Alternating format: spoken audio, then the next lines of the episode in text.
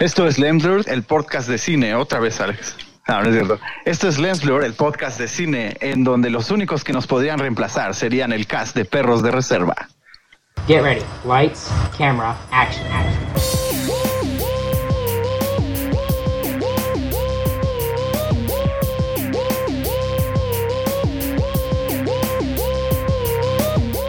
Esto es Lens Blur. Ay, Bueno, no. pues sabemos que so- solo una, una vez este, cada muchos capítulos es una frase buena. Tocó la semana pasada, hoy, hoy volvemos a la normalidad. Ese, ese casting es muy, muy es bueno. Sí, sí, muy- sí. bastante bueno y entonces es muy difícil, ¿no?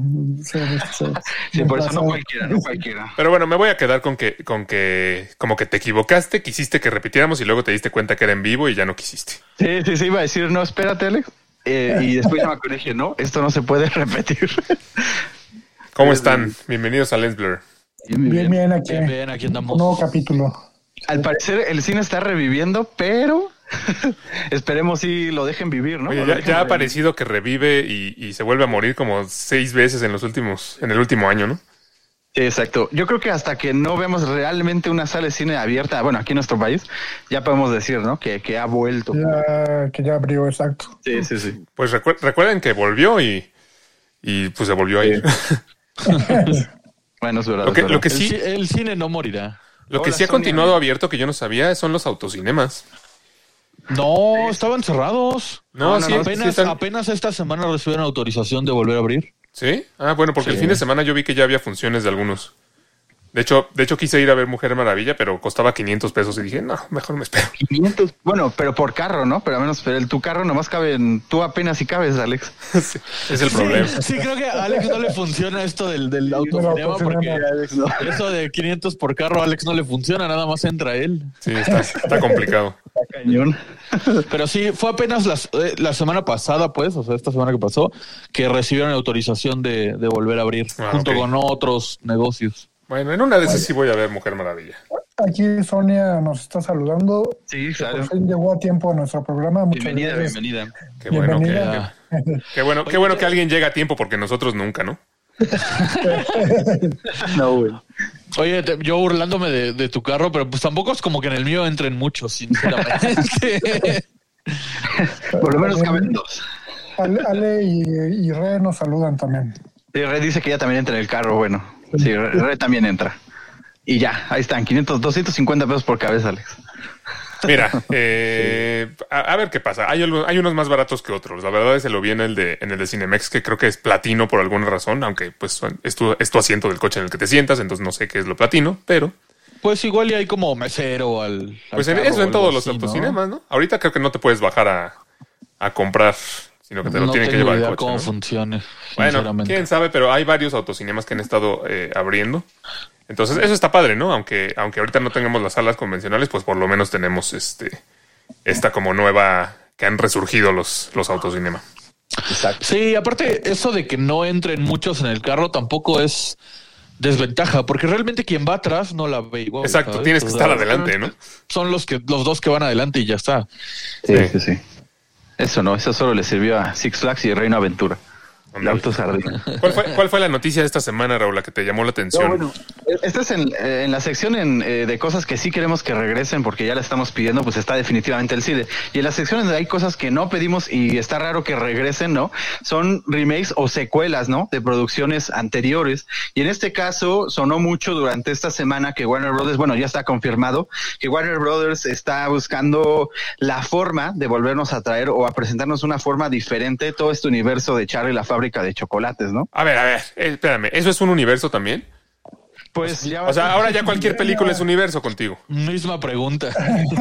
El, el- el universo cinematográfico de Willy Wonka se, se- se viene con todo. Ándale, y va a ser el, el crossover entre los entre los Kinder Sorpresa y los Hershey's de, de, y, de y va a salir la paro va a salir la parodia de los Simpson y la parodia de Futurama. y- Exacto, exacto. Ese es su universo. Eh, no sé si ustedes recuerdan la película original, ¿no? Que veíamos cómo Willy encontró estos supremos sabores, ¿no? Con los cuales crea sus, sus, sus dulces.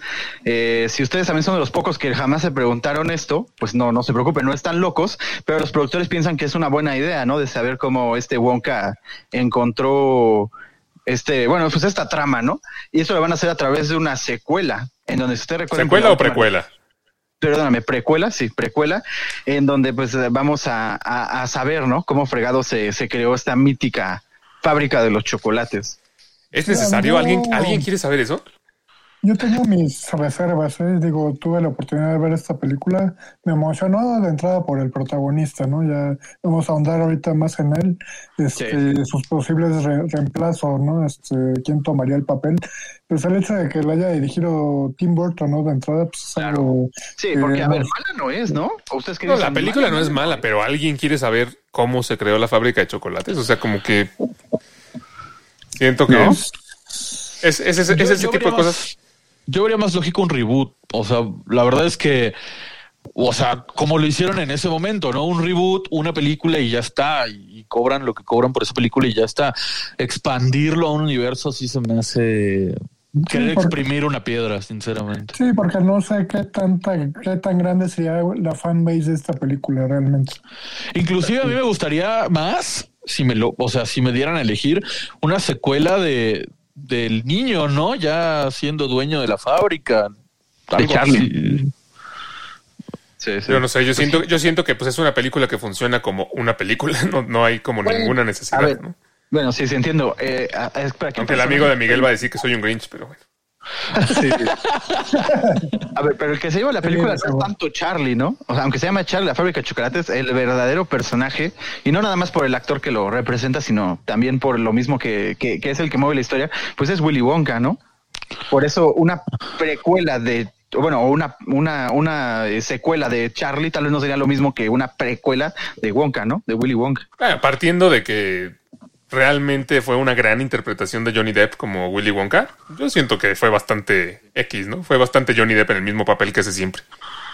Sí, Bueno, pues como al promedio, ¿no? De los papeles que suele interpretar y, y se barajan varios nombres, ¿no? De posibles reemplazos para, para Sí, Johnny. Depp, que ya sabemos en el caso polémico el que, en el que está inmerso actualmente. Así es. En este caso, bueno, ya hay director asignado, Paul King, quien junto con David Ayman ya han trabajado juntos en Harry Potter, el niño de pijama eh, de la, de la, de- perdón, el niño con el pijama de rayas, Gravity. O sea, imagínense el nivel de, el nivel de producción que quiere poner al final Warner en todo esto. Pero sí, el principal o la, la primera res- eh, pregunta, ¿no? Que tienen es quién fregados va a ser Willy Wonka. Johnny Depp estaría obviamente encantado de, de regresar con este papel, obviamente ayudado por algo de CGI, yo no sé cómo lo harían más joven, si de por sí él no se ve tan viejo de alguna forma, ¿no? Pero no va a ser posible. de por sí es un papel caracterizado, vaya. Claro, claro. No, no sería posible. Ya suenan papeles, eh, perdón, ya suenan nombres como Tom Holland o Timothy Chalamet para que se lleve a este joven Wonka, que eh, por cierto ya tendrá la película tal cual ese mismo nombre, ¿no? Wonka. Mm, ¿Qué dicen? ¿No? Sigo, No, sí, sigo sumamente escéptico, la verdad. Ni, Pues, si- ni siquiera se me ocurre alguien que pueda encarar a Willy Wonka también como lo hizo en su momento el actor original y luego Johnny Depp. O sea, Johnny Depp se prestaba porque era Johnny Depp, ¿sabes? Pero, o sea, por ejemplo, ahorita mencionaste a Tom Holland. Eh, Sí, no, no, no me imagino a Tom Holland encarando a Willy Wonka, sinceramente. No, sí, ¿verdad? o sea, el, el carisma, el carisma de Johnny Depp, pues a final de cuentas, pues es muy grande, ¿no? Y para este tipo de, de personajes se le da mucho. Y, o sea, yo no me imaginaría tampoco de, de, ningún- de ninguna manera a Tom Holland, por ejemplo. Bueno, eh, para empezar, hay que hacer la pregunta. Eh, siendo otro director, pues no, no va a ser una película de Tim Burton ni va a ser la visión de Tim Burton. Entonces habría que preguntarnos si es una precuela de la película de Tim Burton o es simplemente una precuela de la historia de, de- de Charlie y la fábrica de chocolates, pero no, no aludiendo directamente a la película que hizo Tim Burton No, con, no, Alex. con No, Johnny sí, Depp. Por eso la noticia sí, sí está ligada con el uni, bueno, con la primera película El que vimos universo. de Tim Burton. Dale con tus universos. Universo. Yo, yo- yo sigo manteniéndome, o sea, yo creo que se me haría más atractivo el hecho de ver qué pasó con Charlie ya un poco más de adulto e inclusive podrías jugar con el hecho de, de recastear a Ava Zambora eh, como la niña esta de que se vuelve azul, la niña morita. Este, y la, la- Ya está la- soñando, Miguel, ya está imaginando. No, cara. o sea, se me haría mucho más atractivo que los niños ya de adultos volvieran a visitar la fábrica, se reencontraran con Charlie, no sé, que inclusive fueran con sus hijos, ¿sabes? Se Que fuera como It, más- ¿no? Que regresan de adultos a, a luchar contra el payaso. Ah. Pues se me haría más atractivo, sinceramente. Ahora lo tienen que matar. No, la verdad es que a mí no, no se me hace atractivo ni de una ni de otra forma, pero, pero más, o sea, si me dices esto, Raúl, de que realmente sí es como una precuela de esta película de Tim Burton, y no va a estar Tim Burton, y no va a estar eh, Johnny Depp como el principal, o sea, ya reemplazando a, todo a todos los elementos de la película, pues siento O sea, que con más razón puede salir algo, un mal producto. Sí, claro, o no debería de contar como, se, como Puedes precuela. hasta jugar con la nostalgia como lo hizo Toy Story. O sea, de niño, de niño vimos esta película. ¿A quién no le hubiera gustado visitar la fábrica? Que ahora los niños que la visitaron regresen como adultos y tú como adulto regreses a la fábrica de- como espectador. Yo me, se me hace mucho más atractivo eso que una precuela. Sí, yo, yo por lo que puedo ver de esta, de esta precuela es, va a partir mucho del peso de la producción que tenga, ¿no? Ya, ya nos decías, Raúl, el nombre de quién va a estar a cargo, ¿no? Del, ni más ni menos que el productor de Gravity, por ejemplo. Entonces, Sí, sí, sí. este, van a compensar eso, yo siento que con la producción, ¿no? O sea, va a ser como muy espectacular. Sí, exacto. Y con la, con la evolución del CGI y todo, seguramente, eso no lo dudo. Sí, sí. puede ser muy espectacular, pero al final de cuentas, si no, si no tiene como el atractivo suficiente, pues para mí que podría ser un fracaso. Sí, pero como, como tú dices, Alex, si no tiene elementos que, que la podrían, por ejemplo, eh, otra vez, ¿no? Regresando a Star Wars, tal vez no estuvo George Lucas como director o, o algo así, pero estuvo apegado al proyecto, no sé si me entiendan. Pero aquí un proyecto que no está, conmigo. Ah, bueno. Bueno, sí, sí. Eh, pero aquí, por ejemplo, si no está ni este Tim Burton ni siquiera de ejecutivo, de productor creativo o algo, como tú dices, no, Eh, no debería de contar como precuela, ¿no? Debería de contar como algo nuevo. Vaya, o sea, puede ser una precuela de la historia de Charlie y la fábrica de chocolates, pero a lo mejor puede ser una precuela de la película original, o puede ser una, Sí, o eso una sí película estaría- independiente a esas, a las dos peli- a las dos Sí, sí. versiones que tenemos. Pero si estamos hablando de que es directamente una precuela de la, de la versión de Tim Burton y no va a ser Tim Burton quien la haga, pues sí me, sí me brinca un poquito, Sí, ¿no? claro. Sí hace ruido. He, de, he de hacer el comentario de que Timothy Chalamet, la neta, sí se me hace un poquito mejor cast. O sea, como que sí lo veo más loco, ¿saben? Que Pero hasta ahorita no hemos visto en un papel así, ¿no? Pues los dos tienen la misma cara, ¿no? Nah, como que Chamal- Cham- Chalamet, perdón, sí tiene como... Es que Tom Holland tiene cara de niño bueno. de- de- vaya, ni siquiera en Uncharted siento que lo... ve- Todavía no me convence como, como el protagonista de Uncharted. Entonces, menos como un chocolatero loco, ¿sabes? Sí, exacto, es lo que les digo. A, lo- a mí los dos se me hacen como muy bonitos, ¿no? O sea, bueno, hablando así, Qué para un chocolatero loco. Sí, sí, sí. Pero, o sea, me refiero, como tú dices, good boys, ¿no? Como buenos niños y algo que Johnny Depp no tiene, que por sí sí tiene su club de fans de admiradoras. Eh, Johnny Depp es bonito, sabe güey. caracterizar eso, ¿no? Hablando un poquito de, de la, no, bueno, de la original, en su tiempo también cuando fue anunciada esta versión de Tim Burton, pues fue muy comparado, ¿no? Porque Gene Wilder, el que es el Willy Wonka de la película setentera, ¿no? Del original, pues lo había hecho muy bien, ¿no? Había dejado el estandarte muy alto, más o menos como lo que pasó con Jack Nicholson, ¿no? Eh, con su Joker. Eh, yo creo que lo mismo pasó aquí, pero, eh, pero en este caso Johnny Depp llegó a decir, a ver, aquí está mi personaje y yo creo que sí es lo mejor de la película, un poquito exagerado para muchos, pero sí se puede llevar la película fácilmente, ¿no? Que ahí, ahí tocas un tema muy importante, porque una cosa es que en su momento Johnny Depp llegó y dijo, o sea, porque fue criticado, yo me acuerdo perfectamente, y eso que era un niño, que cuando anunciaron a Johnny Depp fue muy criticado porque precisamente iban a, o sea, le iba a imprimir, él, él salió a decir que iba a imprimir su estilo y su personalidad o, o su trabajo en el papel. Y fue muy criticado porque, ay, ¿por qué? Si lo que funciona. Y al final eh, hizo su propio Charlie y la fábrica de chocolate, bueno, su propio Willy Wonka, perdón, y lo hizo bien y, y se quedó en la mente de muchos y nos gustó. Entonces, si ahora van a hacer lo mismo, entonces no puede estar ligado con la de Tim Burton, tienen que empezar de cero. Si va a estar ligado con la de Tim Burton, tienen que apegarse al Charlie que ya vi, digo, al Wonka que ya vimos. Y por Sí, eso, es, que es, precis- es precisamente la, la virtud que yo le veo mucho a Johnny Depp, ¿no? O sea, sabe hacerse propio a ese tipo de personajes, o sea, los hace suyos. Sabía. Este, a diferencia de otros actores, pero por ejemplo ahorita los que se rumoran, no sé qué tan mi- el mismo peso puedan tener. Totalmente de acuerdo. Bueno, Sí. por lo menos sí se parecería. Ya, perdón, Alex. sí, no, y eh, pues es un poco lamentable que por una cuestión de su vida personal ter- termine afectando no solo a su, a su propia vida profesional, sino a, a, pues diferentes eh, películas o planes o franquicias que ya en las que ya estaba involucrado, ¿no? Eh, Sí. Queriéndolo reemplazar por este por este juicio en el que se encuentra con, con su ex esposa. Eh, y, eso, eso pasa mucho, ¿no? Sí, eh, hay muchos actores que han este, sido reemplazados para la segunda parte de una película o incluso la mitad de una, de una filmación que los han, han cambiado, ¿no? Como en la película de, de Todo el Dinero del Mundo que, que Kevin Spacey ya había terminado de filmar y regrabaron todas sus escenas con otro actor simplemente para, para sacarlo, ¿no? Y esto, y esto pasa muy seguido. Que aquí, aquí es un, un tema de fuerza mayor, ¿no? Eh, Lo de Johnny Depp. Y la verdad es que yo no estoy de acuerdo. O sea, yo, yo sí prefiero que se esperen. Lo dije con Grindelwald. Que, ¿Por qué no mejor? O sea, hasta que no se demuestre lo contrario, esperar, parar la producción y Mira, hacer y hacer la película cuando Johnny Depp esté disponible para hacerla, porque este afán de decir, ah, no, no estás, no, ah, no pasa nada, adiós, traigo otro.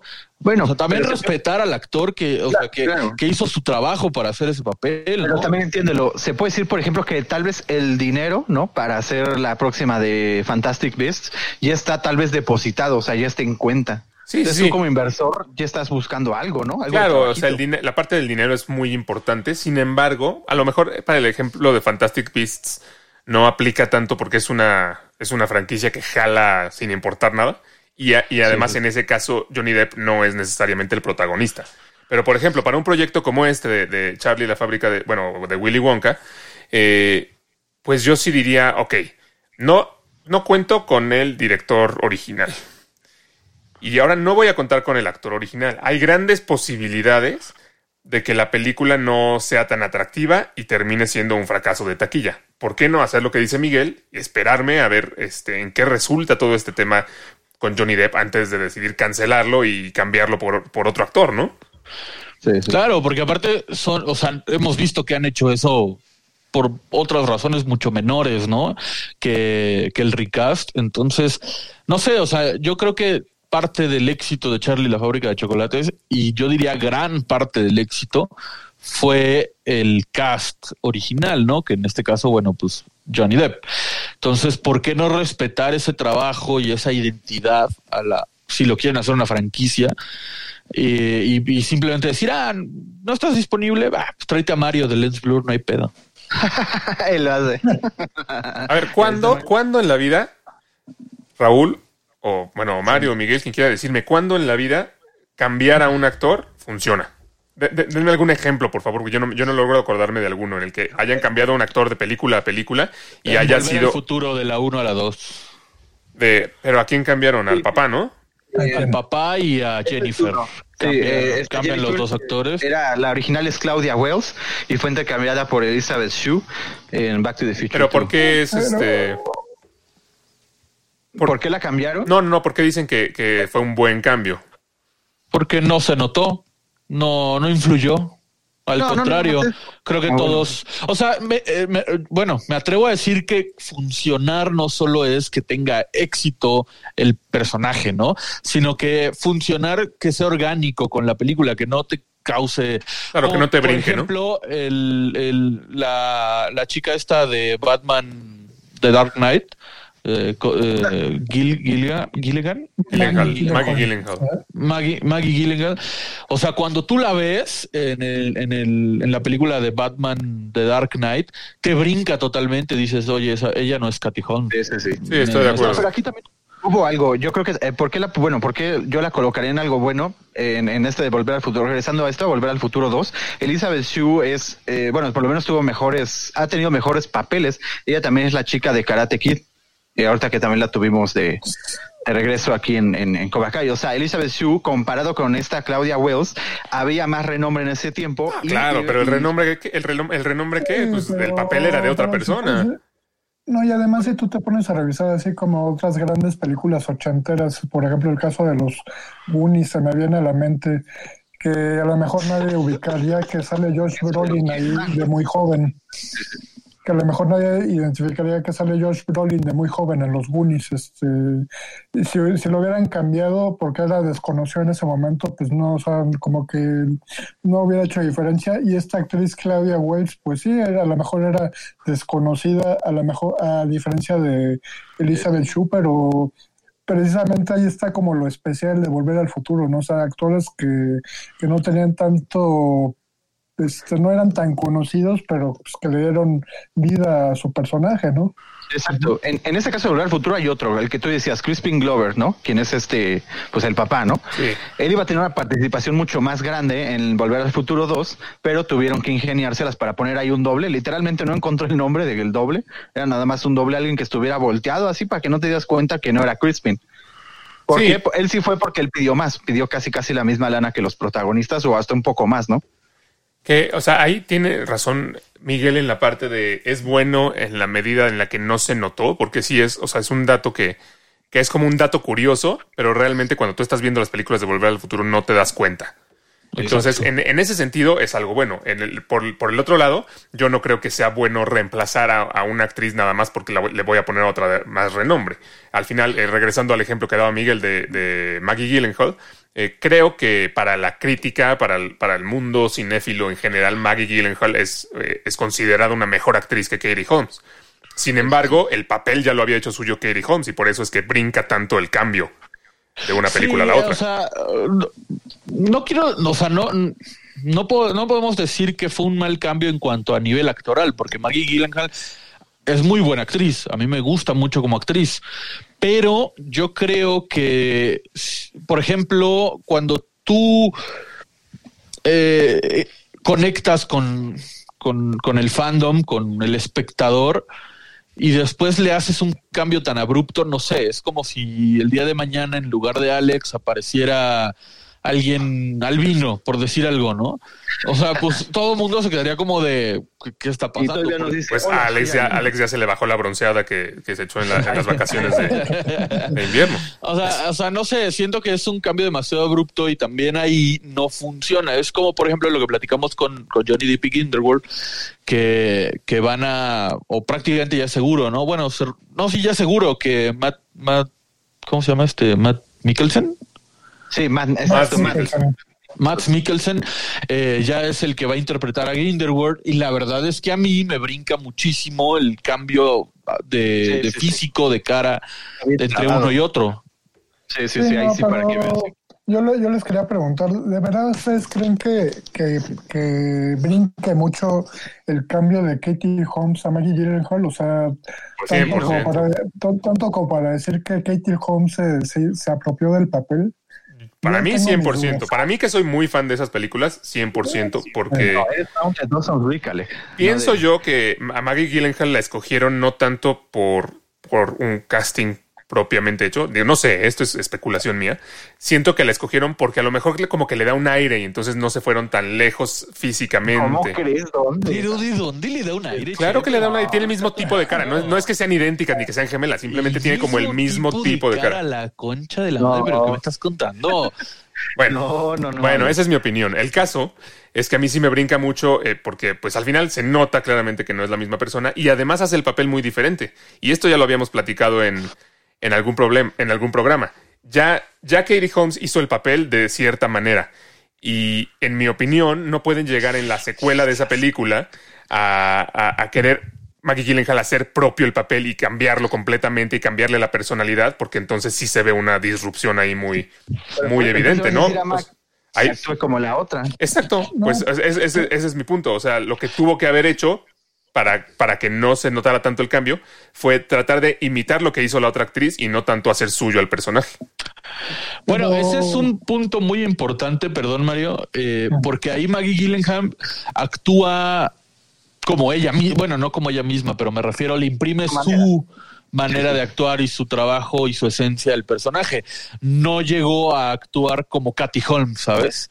En cambio, en el caso de Volver al Futuro que mencionábamos, eh, se vuelve muy orgánico o se siente muy orgánico por el simple hecho de que cuando tú ves a George McFly, estás viendo al mismo George McFly, ¿no? Así torpezón, con la voz entrecortada y geek. eh, no, no, no te brinca porque no ves a un George McFly de una película a otra que de pronto ya es súper galán y, o sea, no. Exacto. ¿Y cuál fue un mejor resultado? El de Volver al Futuro, ¿no?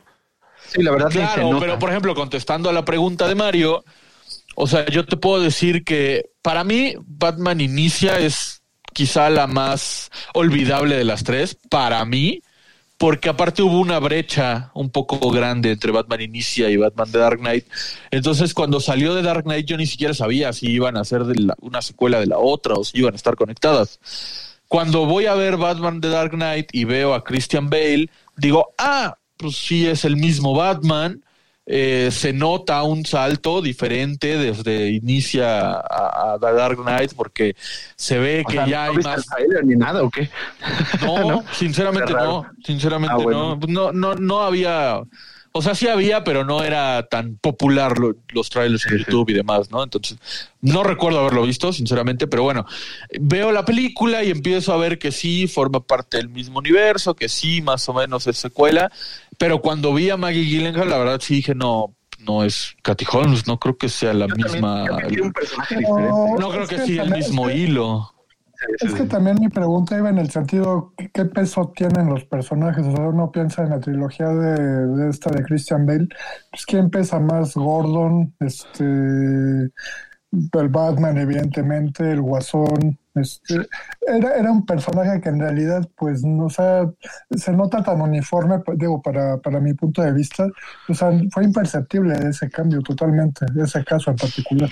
Para mí no tanto, la verdad es que a mí sí me, o sea, porque bueno, eh, eh, inclusive me atrevo a decir que sale muy recurrentemente en la película, ¿no? No, es que no es que so- no es solo que salga recurrentemente, sino Inclusive que es muere en la película. Sí, no, yo creo que a lo mejor, a lo mejor, a lo mejor te puede parecer un personaje menos recordable, pero, pero en, en la película es parte súper importante del hilo conductor. O sea, al final es la, es, es parte de la motivación de, de todo el último acto de la, de la sí, sí. película y todo lo que, y todo lo que motiva a Bruce Wayne.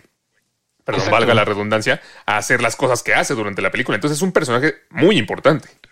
Sí, sí, sí, para eso sí. Por eso te digo, para mí fue más así. No se eligió a cualquiera que se pareciera, sino Nolan dijo, no, mejor me voy por una que actúe bien, porque esta es una película importante para el personaje y no voy a agarrarme a perenganita. No, está bien, está bien, o sea, entiendo esa parte, pero pues para que no se viera tanto el salto, tenía que pues O una sí- peluca, ¿no? sí se hubiera- no, pues sí se hubiera agarrado a Perenganita. no, no, no, parece importante. Ahorita te sonaba este Mario, eh, bueno, que a veces también es por la trascendencia de los personajes, ¿no? Y algo muy curioso pasó eh, en la saga de, de Harry Potter, que en la primera película hay alguien que nada más hace la voz y sale tantito su cara de este Lord Voldemort, ¿no? No sé si le acuerdan que está ahí atrás de la, de la, de la cabeza de uno de los profesores. Y el que hace la voz y el que sale ahí es este Ian Hart. La verdad, yo no lo, no lo conozco ni, ni nada. Pero obviamente este personaje iba a ser muy importante para la saga. Entonces, ellos decidieron traerse a alguien un poquito de más renombre, ¿no? Obviamente británico, que quien fue, acá, bueno, que acabó siendo Ralph Fiennes, el cual eh, pues, terminó convirtiéndose en el Lord Voldemort, ¿no? Que nosotros vimos a partir ya de las, de las, de la, de la cuatro, de las cinco, ¿no? A partir de estas películas. Esa fue una decisión porque necesitaban un Voldemort, un Lord Voldemort importante, imponente, y ese lo iban a conseguir con el primero que eligieron, ¿no? Sí, la verdad, este, creo que es de, de los cambios más mejorcitos que yo he visto, así como de un actor a otro. Ralph Fiennes es un, es un actor que en pantalla pues, o sea, impone desde la voz, desde la interpretación y para un papel como Voldemort, pues fue la mejor opción definitivamente.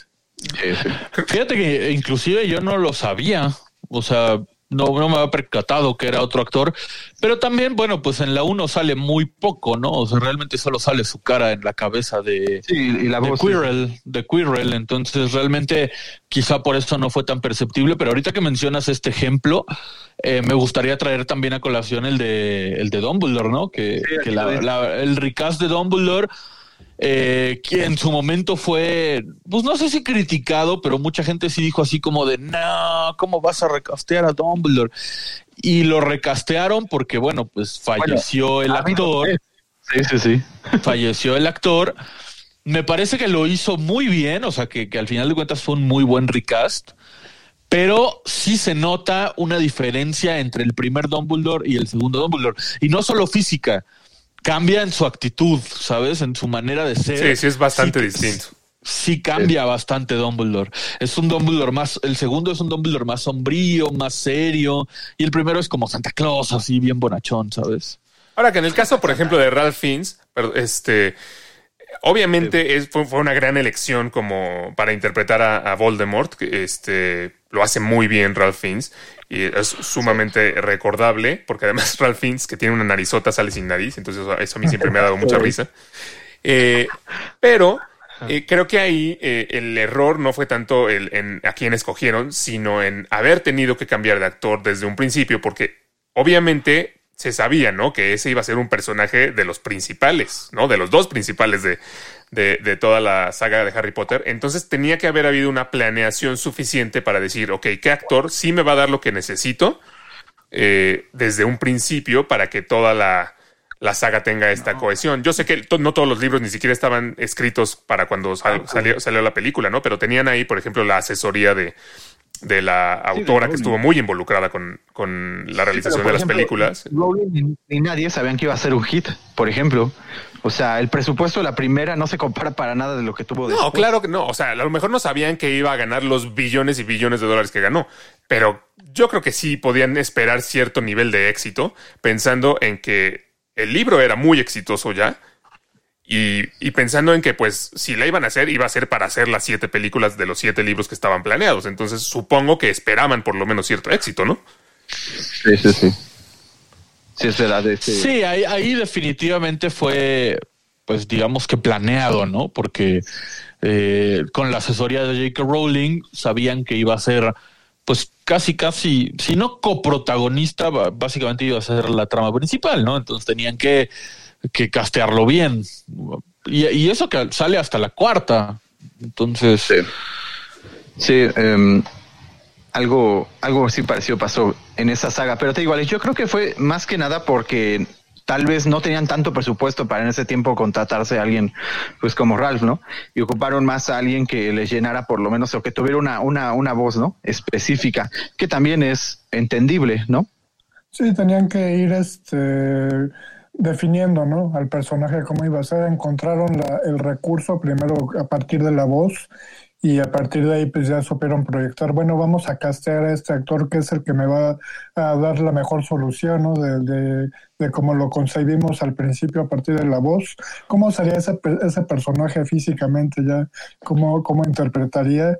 Y pues sí, se me, se me hizo muy buena la, la elección de, de Ralph, de Ralph Fiennes, la verdad. Otro que yo también lo pongo, digamos, dentro de los buenos, que también salió muy poquito, es este, es a Kitty Pride en la primera película de X-Men, que en ese tiempo fue hecho por una actriz canadiense llamada Sumela Kay, la cual, pues, les digo otra vez desapercibida. Pero para a partir de la segunda ya llegó, bueno, ahora se llama Elliot Page, ¿no? En ese tiempo Ellen, eh, a, a hacer un papel de, de esta Kitty que tuvo más importancia o más relevancia en la 2 y sobre todo también en la, en la Ah, tres, vaya, ¿no? ahí es el mismo caso, o sea, la falta de planeación desde un inicio, porque también, o sea, tanto Kitty Pride como el personaje de Pyro también es otro actor en la primera película, como que dijeron estos personajes que no son importantes ponemos a quien sea y para la segunda película dijeron, ah, bueno, a lo mejor sí los podemos explotar un poco más y entonces ya no, ya no este, ¿cómo se llama? Ya, eh, ya escogieron actores que a lo mejor que les daban un poco más, pero es el mismito caso, ¿no? Falta de planeación a futuro. Claro, claro. Inclusive, eh, más que falta de planeación, yo creo que en aquel entonces que no se acostumbraba o no era tan popular los universos cinematográficos y De hecho, ¿verdad?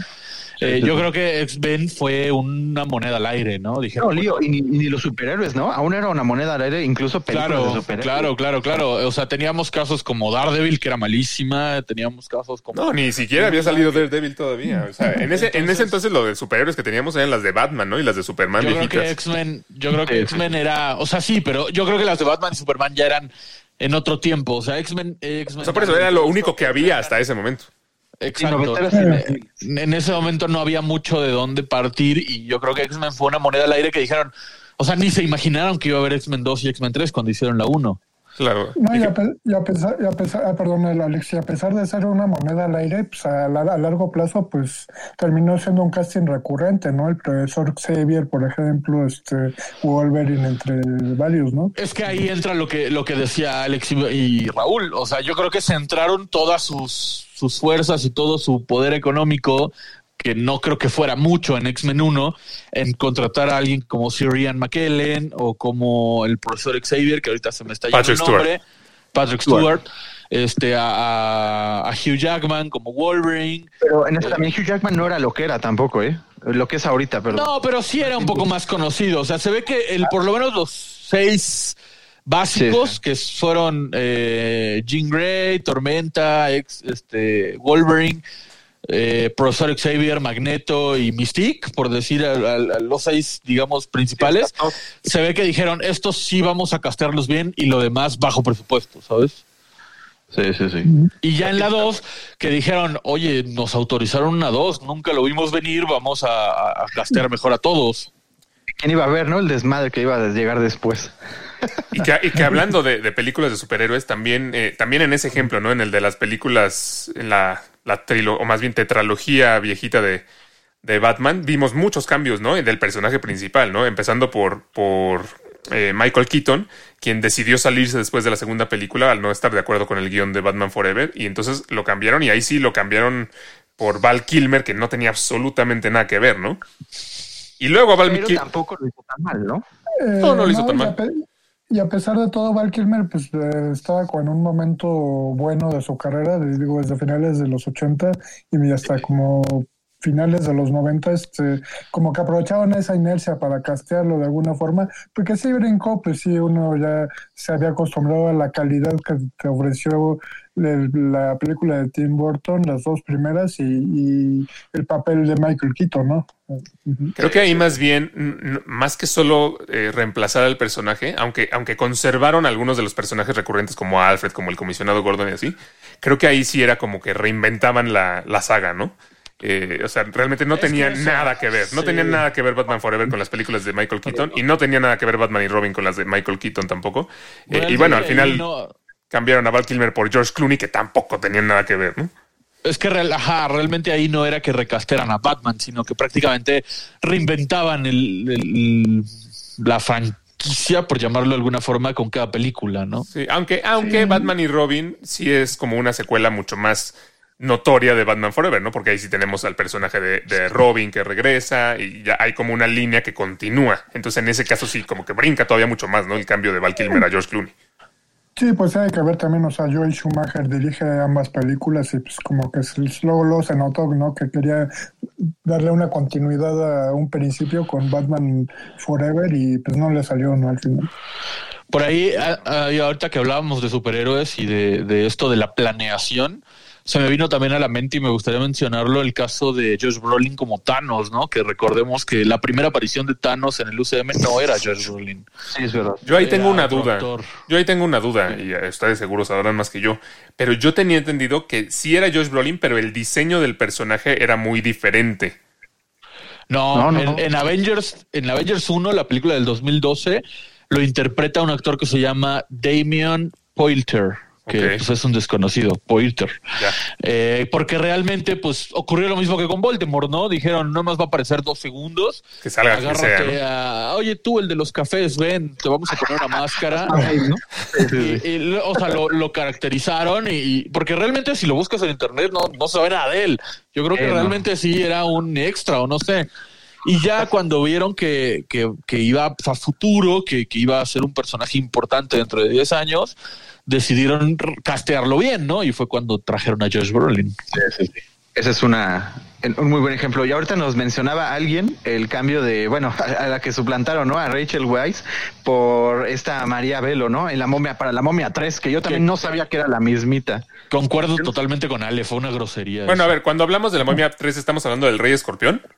Es, es duda. No, no, no, el, el dragón, no, no, no, el, el ¿qué? El, espera, ¿cómo se llama? El, el algo del dragón, sale Jet Li. Ah, o sea, villano. ¿existe una película que es La Momia 3? Vaya.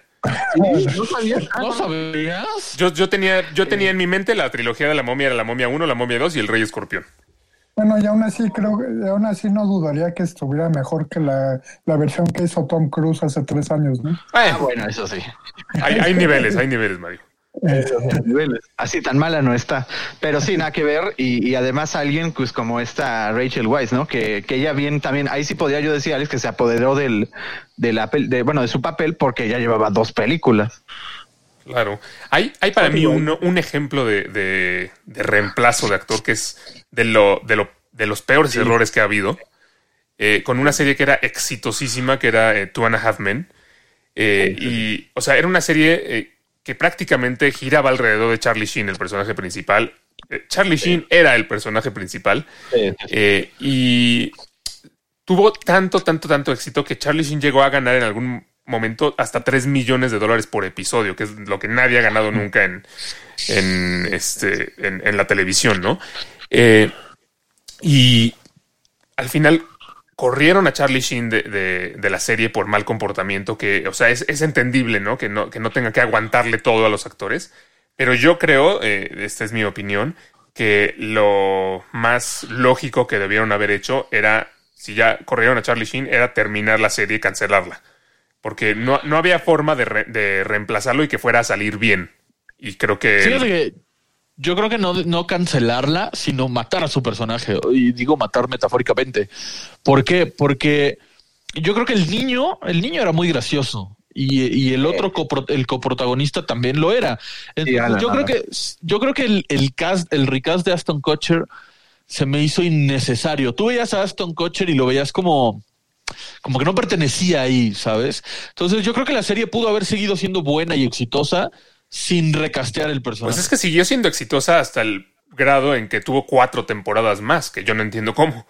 Pero, eh, pero ahí yo siento que sí el niño era muy gracioso y sí el personaje de Alan era de John Cryer, que era Alan, era muy gracioso, pero creo que eran muy graciosos llevados de la mano de, las situaciones en las que se encontraban gracias al personaje de Charlie Sheen, ¿no? O sea, el niño que, que, que de repente pues veía a las mujeres semidesnudas en su casa y, y entraba como en situaciones cómicas por eso, o el personaje de Alan que era... eh, em, pues como el, esta ironía de que siempre le iba mal y, y Charlie no se esforzaba por nada y siempre le iba muy bien. Eh, eso era lo que lo hashton grande. Al final, cuando pusieron a Ashton Kutcher, que pues no. Creo que hicieron bien en no quererlo hacer igual a Charlie, sino que fuera un personaje distinto. Pero al final, pues nunca, nunca jaló bien. Y eso se notó con que eh, el, el niño dejara de ser chistoso y, y terminara por salir de la serie. El personaje de Alan cada vez se volvió más ridículo al, a un grado que ya era, pues, ni siquiera creíble, Sí, ¿no? no. O sea, muy, muy, muy chafa y, y tan, tan mal salió, tan ya dejó de tener chiste, que el capítulo final de la serie gira en alrededor otra vez de Charlie, aunque no salga. Exacto, sí, no, no, muy, muy mal. ¿No habrá sido que Lorre, el creador y productor de la serie, que, que por cierto también creó Big Bang Theory, y, o sea, es, es un genio, eh, no habrá sido que él, él lo hace pues por el gusto, que no sé, que lo vio en, en That 70 Show, a Aston Kutcher, y dijo, sí, algo así quiero, no sé. Pues probablemente, o sea, luego, luego los productores, ¿no? Los, los creadores de las series, este, pues tienen referentes, ¿no? O sea, en los que pueden fijarse y ver qué tanto les puede funcionar. Vamos a introducir a este actor que sale en tal papel. Eh, pero sí, o sea, yo coincido a Stone Kutcher, o sea, yo pienso en él a nivel general, o sea, no, no solo por este programa, y nunca se me ha hecho alguien que tenga chiste, o sea, a pesar de querer proyectar com- comedia, como que no le sale. Mm, Es- en eso estoy de acuerdo, ¿sabes? La verdad es que para mí Aston Kutcher no... O sea, en ese momento que lo castearon, era, era como su momento donde lo, salían muchas películas de Hollywood y demás, pero nunca se me hizo un actor de comedia como tal, o como lo era Charlie Sheen, que, que realmente le salía natural, ¿no? Inclusive se decía que muchas de las escenas, si bien sí estaban escritas, Charlie Sheen era muy elocuente y muy ocurrente a Es la hora que- de grabar y, y le daba una esencia que, que Aston Kutcher jamás le iba a dar. Es que es por eso que yo decía que ese personaje era Charlie Sheen, porque recordemos que Charlie Sheen tampoco era un actor de comedia, ¿no? o sea, no, hizo no, esta serie de él. comedia, y, pero les- le queda también el papel porque era él. Eh, Ashton Kutcher, sí, sí. A, a diferencia, él sí era un actor de comedia, ¿no? Él, él- él empezó con That 70 Show y eh, desde mi punto de vista, su personaje en That 70 Show es muy bueno y él lo, y lo hace muy bien. Pero, pero es, pero en esta serie no, de plano no, nunca este, quedó bien. ahora nada más respóndeme una duda, porque yo, yo nunca vi recurrentemente eh, Two and a Half Men. Eh, o sea, Aston Kutcher no reemplazó al personaje de Charlie Sheen, sino que interpreta un personaje diferente. Eh, es correcto. O sea, él no, él no, él no es Charlie, sino que Charlie se muere supuestamente. Y, y este es una persona que llega y compra su casa y vive con el hijo, con el, con el hermano y el, y el hijo. O sea, no, no es, no es, es- no es es- estrictamente que haya reemplazado al personaje de Charlie, sino que reemplaza como su pues, su el- lugar en la serie. Su lugar, exactamente. Sí, yo creo que le- aquí sí es relegado porque viene y toma el papel de, porque tienen que ser dos hombres y medio, ¿no? Entonces él es uno de ellos. Y sí, no, no, nada, nada no, que sí, ver. pero entonces, o sea, porque te digo, yo nunca la vi recurrentemente y yo no estaba seguro de eso. No me acuerdo de los nombres ni de que, ni, ni si lo reemplazó directamente eh, en el papel o en el lugar, ¿no? Y si fue así, pues entonces sí estuvo bien que no lo hicieran exactamente igual, porque precisamente pues da el aire de ser un personaje diferente, ¿no? Sí, sí, sí, definitivo. Yo, yo te tengo una pregunta, Raúl. Estaban hablando hace rato del caso de Thanos, ¿no? O sea, pensaba como en este tipo de personajes que, o sea, los tienen que caracterizar, ¿no? Así que tienen que dar una cierta caracterización. Me vino a la mente Game of Thrones, este, el caso de la montaña. Si recuerdas este personaje. Sí, el- ha habido tres montañas, sí, sí, sí, es montañas. ¿A ti te pareció natural que haya ese cambio? No, no, No, eh, entiendo que nomás estaban como que fortachón número uno, ¿no? Así pues, te decía en el guion, ¿no? Hombre Sí. mamadísimo, número uno, y ya. Pero yo creo que fue lo mejor, ¿no? Del último que tuvimos, ¿no? En esa última El temporada, de ese último capítulo, pues este último actor, ¿no? Que hizo a la montaña. Sí, el más el mejorcito. Eran como los, eran como los de la pastorela de la escuela que les tocaba hacer el árbol y la, y la piedra y así. Por eso suena la montaña. Ah, no, no, no. No, no, no, es por otro. Eh, digamos que son tra- trabadísimos. Sí, Oye, pero sí. hasta el momento hemos dicho los que lo han hecho bien o los que lo han hecho mal. Pero yo, yo les tengo una pregunta y este me van a decir que lo hizo mal, pero yo lo quiero preguntar, no me odien. Porque para mí eh, el tema de... Ay, se me fue el nombre de esta chica, ¿cómo se llama la de Game of Thrones? La de Emilia No, no- no lo hizo tan mal como Linda, Ha- como en, en Terminator Genesis, como el papel de Linda Hamilton. Yo tampoco creo que lo haya hecho tan mal. No, pero a ver, comparemos a Linda Hamilton, que es una fin fatal completamente, y esta Emilia Clark venía de otro tipo de ambientes, o sea, tampoco era un pan de, de dulce, pero nada que ver con Linda, ¿no? O sea, está claro que llamaron a Emilia Clark por su despegue con Game of Thrones. Pero a mí no se me hizo que lo hizo tan mal como Sarah Connor, sinceramente. A, ver, no, no podía ser Linda Hamilton porque pues tenía que ser Sarah Connor de joven, de chavita otra vez, ¿no? Y yo creo, y seguramente Miguel otra vez se va a burlar y, va- y me va a tirar de a loco, pero yo creo que este, Emilia Clark le da un aire a Linda Hamilton de joven. Entonces, yo creo que por eso se fueron también con ella. Mames, yo ya estaba a punto de decir que justamente el único pero es que no se parece en nada. Ay, es que no sé por qué yo siempre le encuentro el parecido a la gente que nadie más le ve. Ahorita sí. Aquí que tengo la compu voy a googlear y está.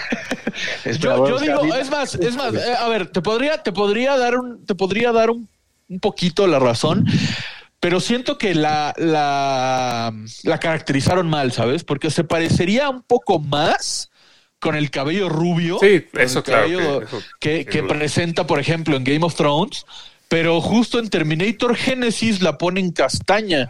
Entonces se parece menos. Sí, aunque es que ahí el tema es que con Terminator Genesis realmente pasa a segundo plano lo, lo de que hayan puesto a, a ella como, como, como el personaje de Linda Hamilton, porque de los, de los males es el menor. Alex, Fíjate te que- tomo la- fíjate que- tomo la palabra, Alex, sí se parecen. Ahí está. Ya le estoy mandando la foto, sí se parecen, ¿eh? No se parecen. Por lo menos en la película no se parecen. Pero a lo- les mandé las fotos que puedan. les- O les sea, por ejemplo, llámame, llámame loco, pero yo, yo siento que Terminator Genesis no era una mala idea. ¿eh? ¿no? En capítulos pasados de Lens Blur, Ah, bueno. Alex, Alex comentó que él esperaba en Dark Fate ver algo diferente, ver algo arriesgado, que jugaran con este futuro y con este viaje en el tiempo y no ver lo mismo de siempre, que es un Terminator viajando al pasado y proteger a alguien y bla, bla, bla, ¿no? Yo creo que la idea de Terminator Genesis de una Sarah Connor del pasado viajando al futuro para eh, con una máquina del pasado, o sea, no era una mala idea, era algo arriesgado, algo diferente que a mí me gustó y a mí me gustó la película eh, en ciertas ideas y en ciertos argumentos. Si bien el, yo veo peor el cast de, de John Connor. Creo que Sí, el cast de John totalmente, Connor totalmente. Es otro que han reemplazado en todas las películas, ¿no?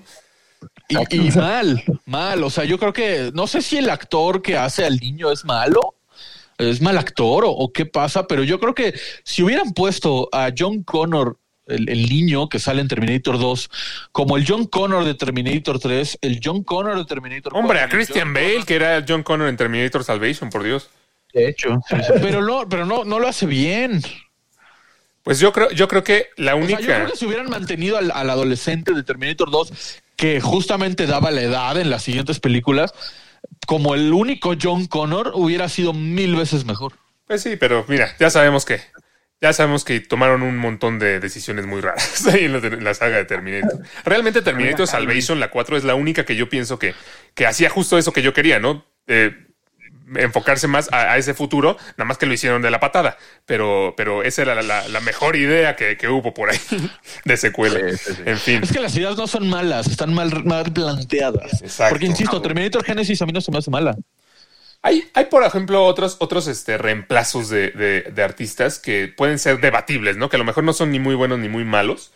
Eh, yo, yo, yo pienso, por ejemplo, en el caso de Mark Ruffalo como Hulk, ¿no? Eh, si bien eh, Edward Norton interpretó el papel originalmente en la película del de, El increíble Hulk, eh, sabemos que no, no siguió porque pues él no quiso. Pero creo que Mark Ruffalo fue una gran elección para reemplazarlo, ¿no? Incluso siendo que no se parece nada a Edward Norton ni en la forma en que lo actúa, creo que sí lo hace bastante mejor, ¿no? Sí, totalmente. Fue, fue ese tipo de casos, ¿no? Lo que les decía hace rato, de, de, de actores que saben apropiarse de ciertos personajes, ¿no? Este, ya lo decía hace rato con Johnny Depp. Aquí siento que Mark Ruffalo se lo apropió totalmente a, a Hulk. Pues sí, pero es que lleva más. Pero por ejemplo, si Edward Norton hubiera dicho que sí, pues estaríamos contentos, ¿no? Vaya, a mí no me molestó como lo hizo Edward Norton para nada. A mí me a mí creo que soy de los pocos a los que sí les gusta la película de Hulk de, de Edward Norton. A mí también me gusta. Creo que- a mí también me o sea, gusta. yo creo que lo hizo bien, pero sí, Sí, creo sí. que le queda mejor el papel a Mark Ruffalo. Yo creo que eh, ahí, o sea, sí, definitivamente creo que Mark Ruffalo lo hace muy bien, se apropió del papel, no, no tengo queja con Mark Ruffalo. Y yo creo que lo, la clave está en que no, en que lo hicieron de una manera en que primero te pusieron a Mark Ruffalo, ¿no? Y, y no te pusieron ni a la hija del coronel Ross, ni al coronel Ross, ni a Abominación, eh, con el mismo cast, me refiero. Bueno, Ross que- aparece después, pero. sí espera, entiendo. a eso voy, a eso voy, sino que te, te dan a Hulk nada más. Y ya Sí. que te acostumbras a Hulk y te dicen, o sea, y, y- se apropia del papel, bien dicho, entonces ya te dicen si pertenece a la misma película, si es el mismo Hulk, y después te dan al Coronel Ross, por ahí se habla de que vamos a ver Abominación con el mismo actor. Sí. Inclusive a mí me encantaría ver a la- a la- al interés amoroso de Hulk, ¿no? A Betty Ross, ¿no? coronel Ro- a Betty Ross en algún momento con la misma actriz y yo ya lo sentiría orgánico porque ya nos acostumbramos a ver a Mark Ruffalo. Sí, sin duda. De hecho, sí, sí, está, está confirmado este. Ay, el de Light to Me, este actor, ¿cómo se llama? Este Rod, ¿no? Paul Eh, Tim Roth. Rod, digo, sí, sí, suena muchísimo para que aparezca en She-Hulk. De hecho, ya está confirmado, sí, Sí. como Abomination está Como confirmado. Abominación. Y, y, y, a- y ahí es importante lo que dices, que se apropió del papel, porque realmente si tú ves a Mark Ruffalo, siento que se veía mucho más heroico, mucho más Hulk, Edward Norton, que Mark Ruffalo. Mark Ruffalo se ve muy bonachón, muy así, muy... Más profesor, ¿no? Sí. Bueno, pero ese, Sí, sí, ese es verdad. eso es lo padre de la, esa como dualidad, ¿no? De los dos personajes. No, la al, final, al final lo hizo bien, por supuesto. Al final, sí.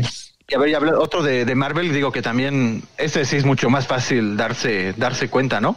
Este eh, Terrence Howard, que fue intercambiado por este Don Chitley, que yo no lo conocía desde antes. Lo dices, perdón. lo dices porque Terrence Howard tiene el- el- la cabeza plana y Don Shitley la tiene redonda. Ándale. Sí.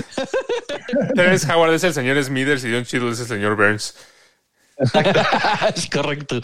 No, bueno. No, la verdad es que ahí yo, pues ni me molesta ni me gusta. siento que ese personaje de, del general o coronel o como se llame Rhodes es bastante intrascendente en toda la saga de Marvel. Siempre, siempre sale como de como del extra que no sirve para nada. Entonces re- realmente no ni me ni me gusta ni me molesta. Me gusta cómo lo hace Don Cheadle, pero también me pudo haber gustado que lo siguiera haciendo Terrence Howard y habría sido para mí lo mismo. Yo Sí, como de ese tipo de cambios imperceptibles, o sea que ni me... No, no, no. Yo también difiero. A ver, yo tú por qué no. No, no, no. Yo difiero porque no me gusta cómo actúa Don Shield de entrada. Se me hace un, un niño llorón y molesto que todo el tiempo está ahí como de, ay, pélenme, pélenme. Yo también soy héroe, yo también quiero ser héroe. Pero ese es el Sí, guion, o sea- no es él. O, sí- o sí. Pero lo hace, o sea, no, pero... Pero su forma de ser lo hace más como. Lo- no, Terrence Howard también, o sea, el papel es así desde la 1. Terrence Howard desde la 1 es el amigo de Tony que le dice, eh, apégate a las reglas, yo soy del, del ejército, y o sea, ese es el papel, alguien que, que- que quiere ser héroe también y demás. Pero Terrence Howard se ve heroico, se ve, Exactamente. Eh, Se ve de acción, ¿no? se ve de acción. Y Don Sí. Shield se ve como el niño que siempre le decía a la maestra, maestra, yo sí traje la tarea. ¿Sabes? No, yo hasta lo veo hasta como, ni siquiera como héroe. O sea, su físico, no, no, no, no sé. O sea, no, no, no, no veo como ese héroe de acción. No sé si me entiendes. O sea, Ahora, en, en algo que sí estoy de acuerdo es que War Machine es totalmente intrascendente en todo el UCM. No, o sea, cuando se quedó sin piernas, la verdad es que sí dije, Ay, media hora después ya tenía unas piernas como digitales o una cosa rara. ¿no? O sea, no, no, de hecho no, solo estaba en rehabilitación. Pero, o sea, me refiero cuando recibe el disparo y cae y todos creemos que muere, por decirlo de alguna forma. nadie lloró. La verdad, la verdad es que fue la mu- para mí hubiera sido la muerte más intrascendente de, de- de todo el UCM, para Sí. ser sincero. Sí, totalmente. Creo que es mucho más explotable el Iron Patriot que, que lo que hemos Exacto. Mira, hasta ahorita no le han escrito algo que, que valga la pena. A ver, ya va a tener su serie, ¿no? Donde se va a enfrentar a las ¿Qué? armaduras de War Tony Machine va a tener su serie. Sí, sí, sí. Don Chatley va a tener su serie, es la de la que va contra las armaduras. Iron War se llama. Ese es su, eh, esa serie es la de él, donde se revelan las, las armaduras de Tony. ¿No sabías? Pues ya lo sabes. Uh, ya sé que, ya sé, ya sé la primera serie de Marvel que no voy a querer ver. la verdad, la verdad no sabía. ¿No? Eh, no, no estaba, no, no, no, no, no, eso sí no lo tenía en el radar. Sí, sí, sí. Y pues no, tampoco se me antoja mucho, sinceramente.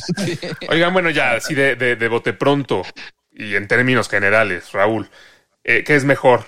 ¿Reemplazar al actor o cancelar la secuela o cancelar la serie? No, es que se me hace muy crítico también cancelar. Eh, yo creo que reemplazarlo sí. Yo no tengo ningún problema. Por ejemplo, este de Rachel, yo no tengo ningún problema, pero creo que sí tiene que ser con una, eh, ¿cómo se puede decir? Con un sentido coherente. O sea, no nada más porque se parezcan de cabello o por cosas así, eso ya se puede arreglar después. A lo, a lo coherente me refiero a algo que no llame la atención por algo negativo. O sea, que no digas, ay, lo hacía mejor la otra. Yo creo que eso sí no tienen que caer ninguno. Ok, es que lo. Mario. Yo estoy a favor de que, o sea, no estoy en contra de que reemplacen al actor original, la actriz original, este, pues sobre todo porque, digo, ya les hablaba, ¿no? Del caso de, de Katy Holmes y después Maggie Gyllenhaal, este, hay casos en los que se vuelve imperceptible. En mi, mi caso así me pasó con, con Batman, este, The Dark Knight, y casos que son muy evidentes, ¿no? Ahorita me puse a pensar, por ejemplo, en los hijos que han, interpretado al hijo de Rocky Balboa en la, en la serie de las películas de Rocky. Oye, es verdad. Ves el casting y te brinca muchísimo luego, luego, ¿no? O sea, de, de un, de un hijo a otro totalmente diferente desde el físico, ¿no? Entonces, este, eh, evidentemente cuenta la historia, ¿no? Que, que tenga que ver ahí. Y pues sí, la coherencia, ¿no? Para que continúe el personaje. Entonces, un término medio me quedo. Miguel. Eh, antes de dar mi opinión, que estoy como un 50-50, me gustaría dejar ahí como el- el- el- la, la piedrita. Estaría bueno hablar también de los rediseños en la animación, ¿no? Como el tema de Andy en Toy Story 3 o el tema de el novio De Thanos. de, de Violeta en, en, en Los Indestructibles 2. No, Indestructibles no. Increíbles. En Los Increíbles 2, que, que se ve súper diferente. Tecnología, ¿no? Pues también mejoró. Ahí el actor digital fue reemplazado. Ándale. Ah, bueno, Estaría bueno hablar de eso porque no se parece en nada, ¿no? Pero bueno, en cuanto a los recast, creo que no estoy a favor porque al final de cuentas sí brinca, hasta en el caso de War Machine me brincó y sí fue como de, oye, ese no es el mismo. Pero después de todo este debate, la verdad creo que sí prefiero un recast a que cancelen, ¿no? O sea, por ejemplo, si me dices para cancelar Iron Man 3 por Don Shield, pues te diría, no, mejor recastéalo. Sí, o, desaparece a ese personaje. Claro, aunque también, bueno, si me dices, oye, eh, reemplazar a Tony Stark o cancelar a Avengers Infinity War, te diría, no mames, este, cancelen Sí, Avengers. Ya estuvo, estuvo en Civil War, tampoco. Sí, fue tan- no, tan- mira, este, para mí, no, creo que coincido con Raúl, es, es demasiado drástico cancelar algo, eh, pero depende del caso, ¿no? Creo que, por ejemplo, en el caso de Two and a Half Men sí hubieran cancelado mejor, Eh, pero sí creo que cuando reemplazan a alguien sí tiene que ser lo más orgánico que se pueda, como en el caso de Volver al Futuro. Eh, en el caso que, en el ejemplo que mencionan Raúl y Mario de, de, mm, ¿cómo se llama? De Batman, ahí sí yo, a mí sí me brinca muchísimo eh, pasar de la boca torcida de Katie Holmes a la cara de Fuchi de Maggie Gyllenhaal. La verdad es que, la verdad es que para a mí sí me causa conflicto, es lo que más me causa conflicto de esas películas. Entonces, eh, creo que sí tiene que ser lo, lo más orgánico posible. Oye, pregunta, pregunta rápida. Eh, Grindelwald en la 1 es Johnny Depp, ¿no, verdad? ¿No sale o sí? En la. O sea, Grindelwald, ¿en cuál uno? ¿El ¿De Animales En Animales Fantásticos? Tiene un cameo, Sí, ya- ¿no? Desde ahí está Johnny Depp, sí. Ya es Johnny Depp. Sí, sí, sí.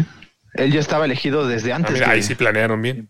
Y luego, y luego se arruinaron los Tenía, planes. tenía esa duda porque no me acordaba si sí era Johnny Depp en la 1. No, de Sí, hecho, fíjate que, fíjate que yo a mí sí me gusta mucho este recast, o sea, eh, específicamente este, más Mikkelsen tiene una cara que, o sea, que puede ser muy, muy trabajada Moldeable. para ser, este, moldeable, sí, o sea, como que sí. A mí me brinca, pero coincido contigo. Creo, creo que hay que esperar a verlo ya caracterizado porque creo que creo que puede hacerlo bien. Sí, yo también, yo también. Estas son Lens News.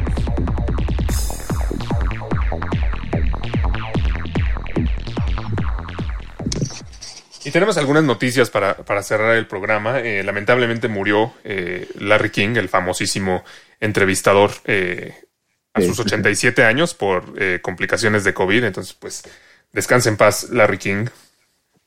La, bueno, él sí revolucionó de alguna forma tanto la televisión y un poquito más la radio. Se dice que él fue de los pocos que, así lo dicen, ¿eh? empezó, enseñó a los americanos a ver la tele.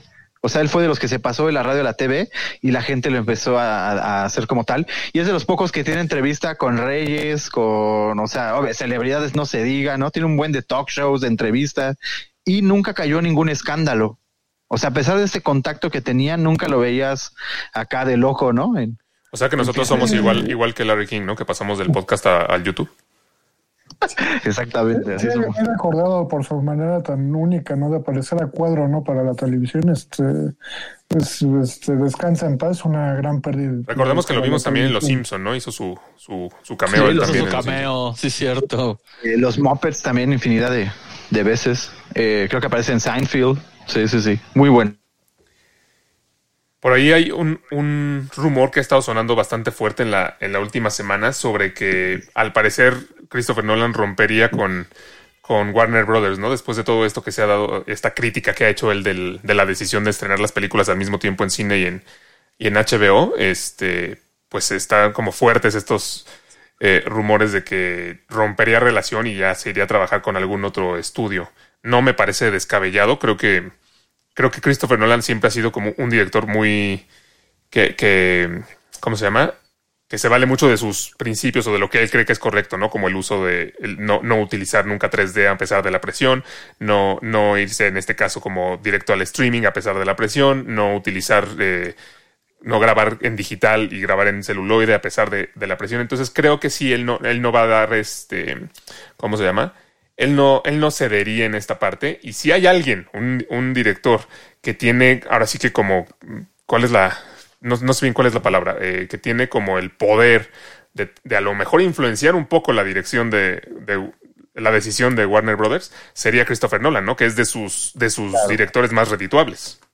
Sí, es un, se me hace un director muy consecuente con sus decisiones, tanto creativas como de, pues, de producir, ¿no? Este, de relación con, la, con las productoras y etcétera, ¿no? Este, y si lo piensas así como simbólicamente, viéndolo desde afuera, como muy representativo, ¿no? Si se confirma esta ruptura, ¿no? Este, ni más ni menos que el que entregó una tan buena saga de Batman, este que es una un producto muy conocido de Warner, ¿no? Este que de, que, de, que corta relación con Warner laboral, este pues un duro golpe, ¿no? Para para Warner sobre todo, ¿no? Para Warner, sí, totalmente para Warner. O sea, yo creo que eh, Nolan puede hacer lo que se le dé la gana, porque pues es Nolan. Eh, su trabajo lo respalda, aunque eh, recordemos que Tenet no tuvo el impacto y la recaudación que Warner esperaba. Entonces, eh, quizá no es el momento en el sentido de que si con esto Nolan espera cambiar la decisión de Warner y, y, y ser, o sea, ser un peso, Warner con la mano en la cintura capaz que le puede decir, ah, pues sabes qué, que ya no me eres redituable, entonces... Yo creo que no espera cambiar su decisión, o sea, creo que... no mames. Creo que sí podría influir, pero eh, al final no creo que Warner cambiaría de su decisión porque creo que al final es un tema de de, como de orgullo, ¿no? De, yo, yo ya dije que lo voy a hacer así y nadie me va a venir a, mover este o a, o a, cambiar lo que ya dije.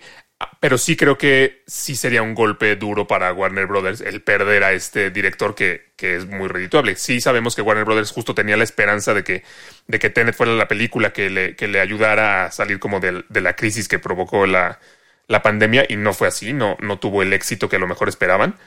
Eh, pero sí creo que aún así el que se fuera, el que rompiera relación Christopher Nolan con Warner Brothers, no sería algo que Warner Brothers nada más diría, ay, bueno, no me importa. O sea, sí, sí tendría o sea, como no. alguna repercusión, pero no creo que eh, cambie su decisión y, y, de igual manera creo que cualquier estudio estará feliz de decirle a Christopher Nolan, vente a trabajar conmigo y yo te doy lo que tú quieras.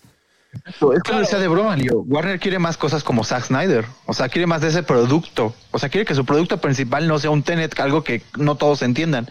Quieren que sea un gorila y una lagartija agarrándose a fregadazos. Eso es, es lo que, que ahí hay un, ahí hay un problema que es que Nolan. O sea, sí, sin duda sería un duro golpe. No voy a decir que no. Y cualquier estudio te aseguro que lo quiere firmar. Pero eh, Nolan es un director muy especial en el sentido de que no te va a dar productos a diestra y no es una gallina de los, bueno, no, sí es una gallina de huevos de oro, pero muy pero no pone tan seguido. Exacto, no pone tan seguido. Eh, no es como un Zack Snyder que te agarra cualquier proyecto y pues te puede dar este, recaudaciones, ¿no? Por bueno o malo que sea. Entonces, definitivamente es un duro golpe, pero eh, más allá de que por orgullo, no creo que sea tanto por orgullo, sino yo creo que Warner ya se, se o sea, hizo una junta directiva, se apegó a una planeación y no van a cambiar eso ni por ni por ni por Nolan. Sí, ni modo. No, pues no. Sí, sí, sí. Según, eh, según Patrick Stewart, eh, quien hablamos un poquito de él hace ratito, que interpreta al profesor Xavier en las películas de X-Men, Kevin sí. Feige ya, ya, se ha acercado a él, ¿no? Para, para eh, invitarlo a participar en el MCU. eh, y él, al parecer, se ha negado, ¿no? Sí, se negó. Eh, aquí es lo que dicen. Él lo, afirmó tal cual en una entrevista. El actor inglés Patrick Stewart, quien lo conocemos más por el profesor Xavier, ¿no? Y ahorita en la serie Star Trek que está teniendo, bueno, que también es otro papel mítico, ¿no? Como capitán. Eh, él afirmó un rumor que parecía como muy extraño, muy loco, ¿no? En donde metían tanto a él como a Hugh Jackman en acercamientos del mismo Kevin Feige para que se involucraran al MCU. Y dicho por el mismo Patrick Stewart, él dijo que no, porque él sintió que Logan ya, ya dio lo último que debió de haber dado para su personaje. Antes de Logan, Logan ya sobró. Eh, claro que no, claro que no, claro que no. Al... Ya sé que estoy solo, ya sé que estoy solo en esa opinión, así que no, no voy a no voy a tratar de defenderla. Pero con esas opiniones estará solo en muchas más. ¿A, poco no, Miguel? Fue una, eh, una muerte increíble, ¿no? Bueno, para sí, lo que de es. hecho, de hecho, concuerdo. Sí, dando pena que con Wolverine ayudándolo a hacer pipí. No, ay, pero, pero está justificado, está bien argumentado e inclusive sí. yo creo que es una eh, despedida épica en el sentido de ya muestras a un, un profesor Xavier con una mente muy cansada, muy deteriorada y se siente en su interpretación como él se despide del personaje. Yo creo que así como vimos a Wolverine despedirse, digo, a Jackman despedirse de Wolverine, Patrick Stewart se despide del profesor Xavier y no me gustaría, y lo sostengo, verlos de regreso en el... Sí, yo creo que ahí, en este caso, Patrick Stewart supo más lo que le conviene al, al MCU que el mismo Kevin Feige, ¿no? Este, creo que eh, no les conviene para nada traer a este profesor Xavier ni al Wolverine que ya existió. Creo que les conviene empezar completamente desde cero con, con la historia de los X-Men. Totalmente. Te, te habla como de la, veteranía, de la veteranía, ¿no? Ya del actor darse cuenta de la proyección que puede tener algo a futuro, ¿no? Y decir, mejor hasta aquí que vengan con algo nuevo. Exacto. Ahora, no, no sabemos cuál es el, cuál era el plan de Kevin Feige, porque, eh, o sea, sabemos que están también en, en- en- entre las ideas el conservar al cast de las últimas películas con estos jóvenes X-Men. eh, con Jean Grey, con Tormenta, con, con Cíclope joven, pero ellos ya pertenecían al universo de, de Patrick. Stewart. Entonces, quizá Sí, o sea, ya no- ya tendría sentido. Ah, podrían darle sentido, pero me parece buena elección que no regrese. Sí, entonces aquí la noticia aquí importante es eso, que rumores extraños que la verdad parecía muy bizarro. Raúl, no se salgan de tema. Este es, el- esta es la noticia. No, no, no, a lo que voy a decir, que si escuchamos un rumor, aunque suene loco, podemos como yo creerlo tantito, porque puede ser que salga real como este. Sí, ah, pero es que tú Yo- crees yo- todos, yo Raúl. más, yo espero más a James McAvoy o a Michael Fassbender, sinceramente. Sí. O sea, sí me encantaría ver a, no sé, eh, por ahí a Tom Holland junto con los Avengers y los X-Men enfrentando a un Magneto súper imponente. A mí no me hubiera molestado, a mí no me hubiera molestado que hubieran mantenido a este cast nuevo de James McAvoy, de, bueno, ya ni tan nuevo, este, de lo, o sea, de estos personajes nuevos, pero como ya los combinaron completamente con, con los de Patrick Stewart, con los de Hugh Jackman, así, ya, ya no creo que sería tan buena idea. En fin, hay una noticia que me dio mucha risa, que es que Colin Trevorrow, el director de Jurassic World Dominion, la, tercera entrega de Jurassic World, dice que eh, no cree que haya más que contar después de su película. Y me dio mucha risa porque no ha habido más que contar después de la primera de Jurassic Park y aún así se las han ingeniado para hacer seis. Eso le dijeron, ¿no? Gracias por decirnos, pero Eh, este, le rascan hasta lo último y ahí ven que, que pueden seguir contando. Los de los ejecutivos de Universal este, limándose las uñas, ¿no? Ah, por favor.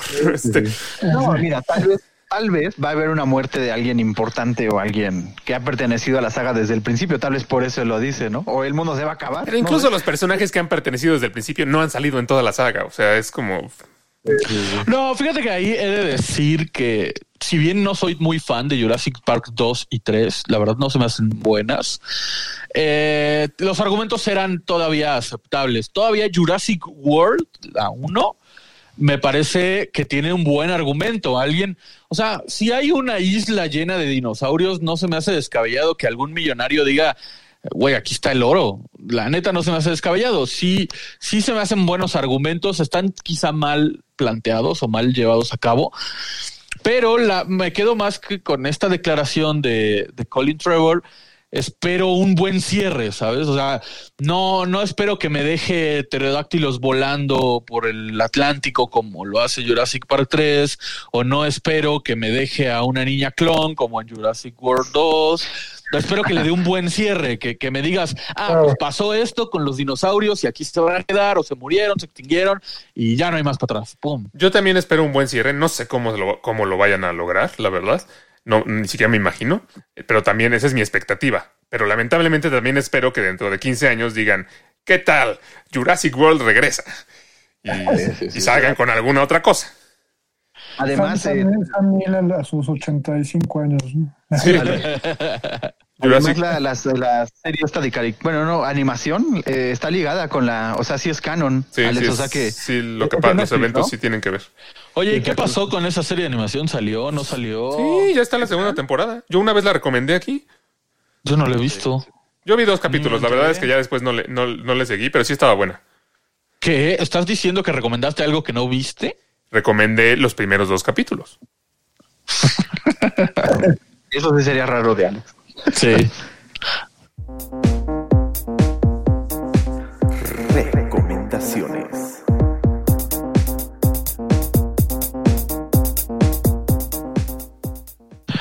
Bueno, a ver, recomiéndenos algo que se hayan visto, por favor. Espera, espera, espera, espera. No puedo evitar eh, pensar que esa cortinilla de recomendaciones tiene algo que ver con re.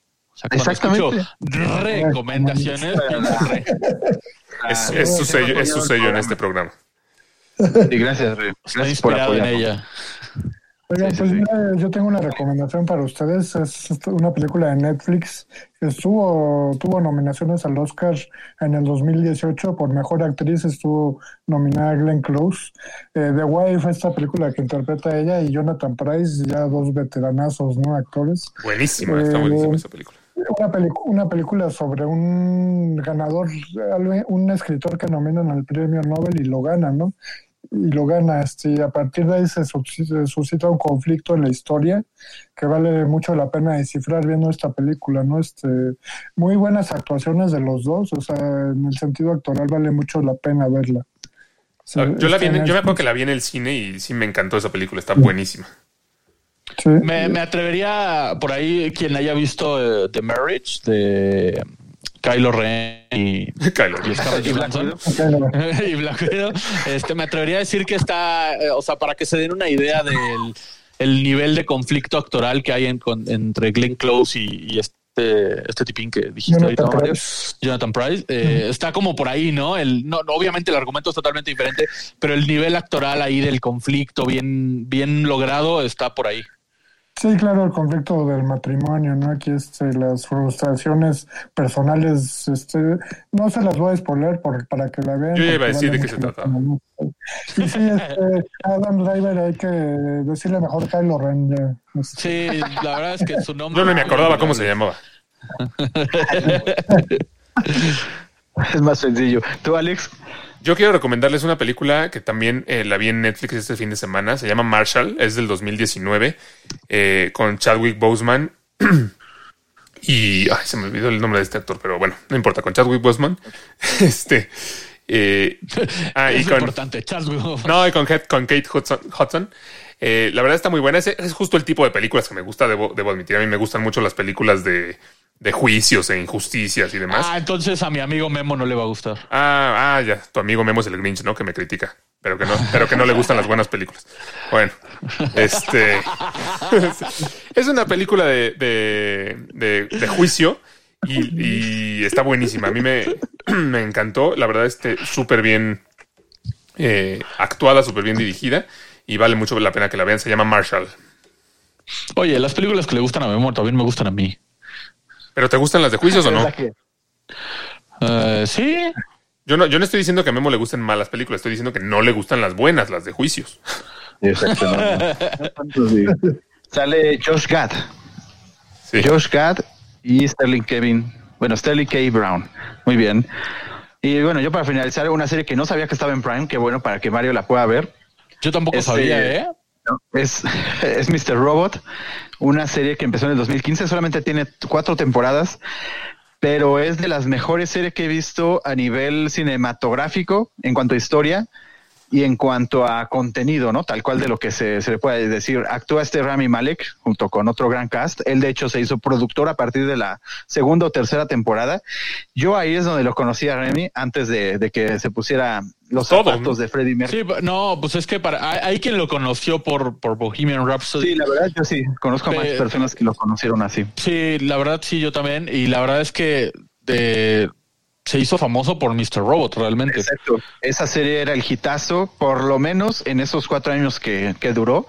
Y, y- y muy recomendable, está en Prime. Están las, eh, bueno, las cuatro temporadas están ahí. La historia de un hacker que quiere literalmente cambiar al mundo, eh, y pero a partir ¿no? de sus propios eh, impulsos o deseos, ¿no? Eh, y un conflicto ahí muy interesante que está hecho a nivel eh, mental, ¿no? De sus formas de, de- de ver el mundo. La verdad, muy oscura, muy humana, ¿no? La historia. A ver, aclárame una cosa, aclárame una cosa. ¿Es un robot o no es un robot? No. Ah, entonces sí se me antoja. Nunca la había querido ver porque decía, hay una serie sobre un robot. No, no, no, es un- No, ¿en serio? no, no, no. El Mr. Robot es un, es el, el símbolo de los que van a cambiar al, al mundo, pues, de la revolución. Fíjate Pero que no. yo no, yo nunca la he visto completa. Nada más vi la primera temporada precisamente porque Sí. no estaba en ninguna plataforma y ahora que está en Prime no sabía. Sí, está en, que- está en Prime. Es un gran dato. Y, Y también pues con este, también que es productor, creo que es a partir de la tercera, este Christian Slater, que Ah, sí, por sí tal vez no es un gran actor, pero por lo menos para estas de, de, de- de psicología y de acción es muy bueno. Entonces también está ahí Christian Slater, que hace muy buen papel con este Rami. Ah, muy bien. Muy recomendable. Y no, Alex, no es un robot. Puedes verlo. Excelente. Excelente. Bueno, pues muchas gracias ahí por, por escucharnos eh, otra vez. Eh, coméntenos, como siempre, eh, cuáles son las, los reemplazos de actores que, que no les gustaron para nada. Eh, platíquenos un poco de qué opinan sobre estas noticias que tuvimos en la semana. Y nos escuchamos el próximo martes. Gracias, gracias Cuídense por mucho. escucharnos. Cuídense.